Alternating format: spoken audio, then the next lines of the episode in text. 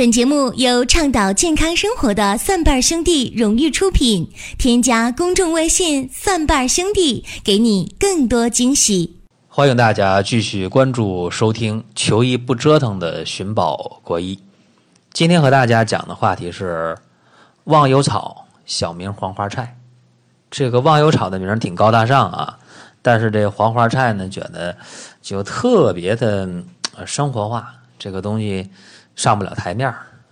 其实，呃，忘忧草呢，在《诗经》当中啊，就呃有这样的记载，说古代有一个妇人，她的丈夫呃从军远征，然后她就思念丈夫，怎么办呢？在家里边栽种萱草，啊，萱草就是忘忧草，也叫紫萱，呃，然后呢，就看着这个花啊，借以。解愁忘忧，所以后人呢就管这个黄花菜叫忘忧草，啊，中医呢管它叫紫萱，叫萱草，就是这样一个名儿。其实大家说你这个黄花菜，呃，怎么的吃完之后就能够解忧啊？其实黄花菜这个忘忧草不是说你吃这个东西啊，吃这味药材说它能解忧，不是。而是在你观赏这个花的时候啊，你能够转移情感，或者叫移情易性，然后呢，给你解解闷儿啊。在这个观花的过程中，你能够忘掉片刻的忧愁，应该说这么一个，呃，移情易性这么一个花啊。它并不是说有多大的一个作用，是吧？闻这花的香味有什么化学反应啊？你就能够这个解解忧了，或者你把这个当药材吃了就能解忧了，这个绝对不可。绝对不可能的啊！这个黄花菜没有这个功能。其实黄花菜的名这么多啊，黄花菜、忘忧草、紫萱、萱草。其实说到叫紫萱这个名的时候呢，我在大学的时候有一个女同学，她的名就叫紫萱啊，也是一个当时女神级的这么一个美女啊。呃，当时爱慕者众多。后来等到呃第二第二年啊，第一年没学中药，第二年学中药的时候。然后就学到萱草这味药啊，又叫紫萱，又叫萱草，又叫忘忧草，又是黄花菜。然后一下子啊，上课的时候，这个教室里边整个阶梯教室二百多人，哗就是哄堂大笑。这这里边这男生啊，一百多人全都乐了，哄堂大笑。嗯，觉得多高大上的一个紫萱这个名啊，突然就变成黄花菜了。然后就啊，非常非常的觉得好玩啊。特别是那些，呃，想追求没追求上的，觉得特别解恨啊。这个起外号，就直接管这女同学就叫这个黄花菜啊。然后这个事儿就到今天啊，我们这个一见面的时候，还还一聊到这个问题，还觉得挺好玩其实这个忘忧草啊，或者叫紫萱，或者叫萱草，或者叫黄花菜吧，干脆啊，这是一个。特别好养活的花，或者叫特别好养活的菜，呃，它是串根儿的啊。这个东西，你你冬天也不用管它。在东北的话，冬天都不用管。那个到冬天了，上边地上部分全都枯萎了，到第二年肯定发出来，而且串根一串一大片。我小的时候，在我家的后窗啊后院就有一大片的这个黄花菜。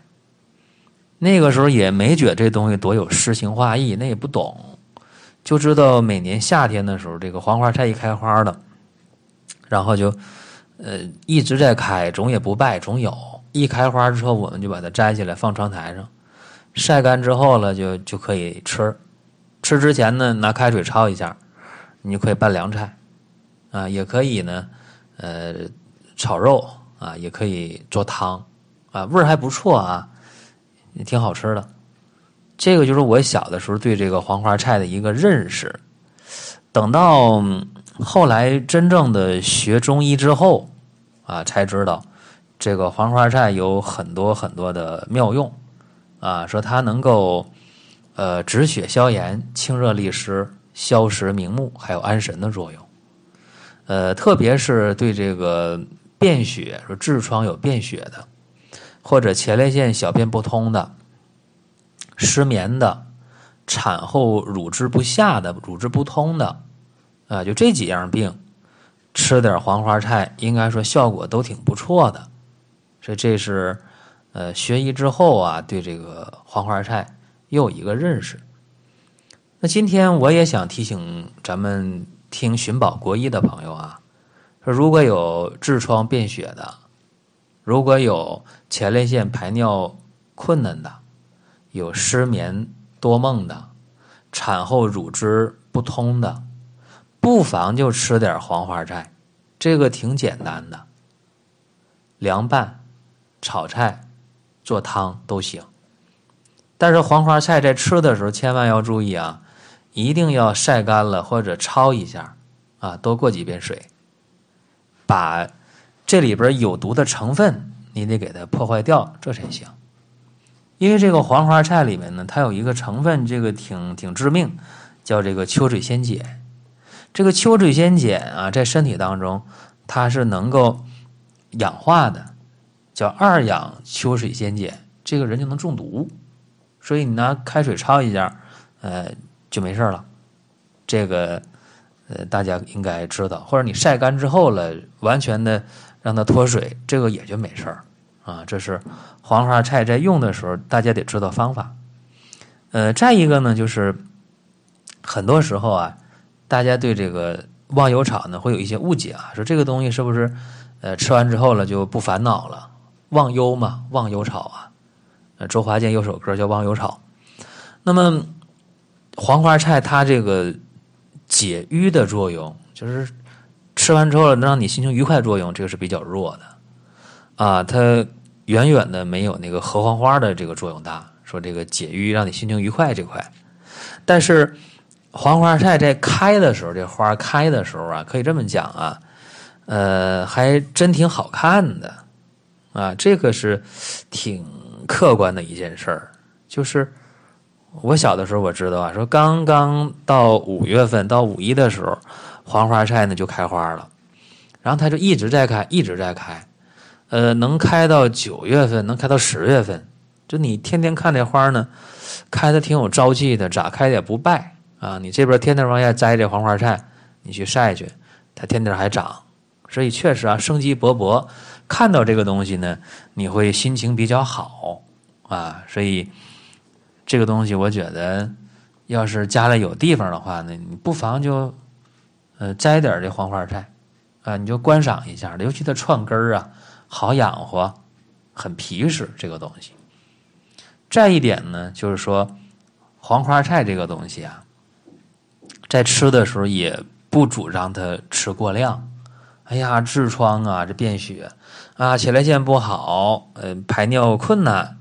哎呀，这个产后乳汁分泌量不够，下不来奶，啊，这个着急了。黄花菜我上顿吃，我下顿吃，这个还真不行，啊，你你一天吃那么一顿儿还可以，上顿吃下顿吃也也就不行了，啊，所以这大家得知道，尤其是这个呃黄花菜在吃的时候啊，就是那个花开的。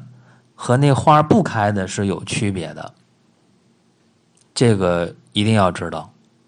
就是黄花菜呢，它开了之后，那个味道就不如开一点点啊。你说它完全不开，那吃起来也不好吃。注意口感啊，这我有经验。就全开的黄花菜吃起来不好吃，那个花骨朵、花蕾没开开的也不好吃。就那个花蕾开开一个嘴儿不太大，这个吃起来是。呃，味道好有嚼头，因为现在呢，通过化学分析也知道啊，说黄花菜里边有很多的卵磷脂，啊，那这个东西吃的时候呢，呃，还有抗衰老的作用，有健脑益智的作用，说这个东西，呃，要想吃，那就更不能吃那个花全开开的了，那里边，呃，它的整个的包含的一些精华物质吧，应该说就减少了，所以你别等花都开再吃。啊，那么我们去买这个黄花菜，这个季节说买黄花菜也能买得到。前些天呢，我在上班的路上，呃，就从一个早市穿过去，啊，我就想走近道，从一个早市穿过去，我就看到有卖这个黄花菜的，那个晒干的黄花菜，呃，买这个晒干的黄花菜呢，我觉着买那个干一点的啊，你别买那个呃有点发黏发潮湿的那个不好，应该是喷水了，或者是啊有一些其他东西掺假了。呃，买干一点的，宁可多花点钱。哎，这样的话呢，吃的一个健康，吃的一个安心。所以在这个季节呢，呃，已经是十月中旬了，想摘点黄花菜吃，想自己晒一点，已经是。呃，不是那个时候了，呃，过了季了，呃，想吃的话呢，就不妨去市场买一点买晒干的黄花菜，哎，然后你吃的时候，你可以自我陶醉一下，你说这个东西叫什么呢？叫忘忧草啊，忘忧草，食之忘忧，或者说这个东西叫紫萱啊，叫萱草，然后你吃的时候呢，可以吃出一个诗情画意来啊，可以吃出一种这个呃情调来，但是你得别忘，它能管啥啊？管。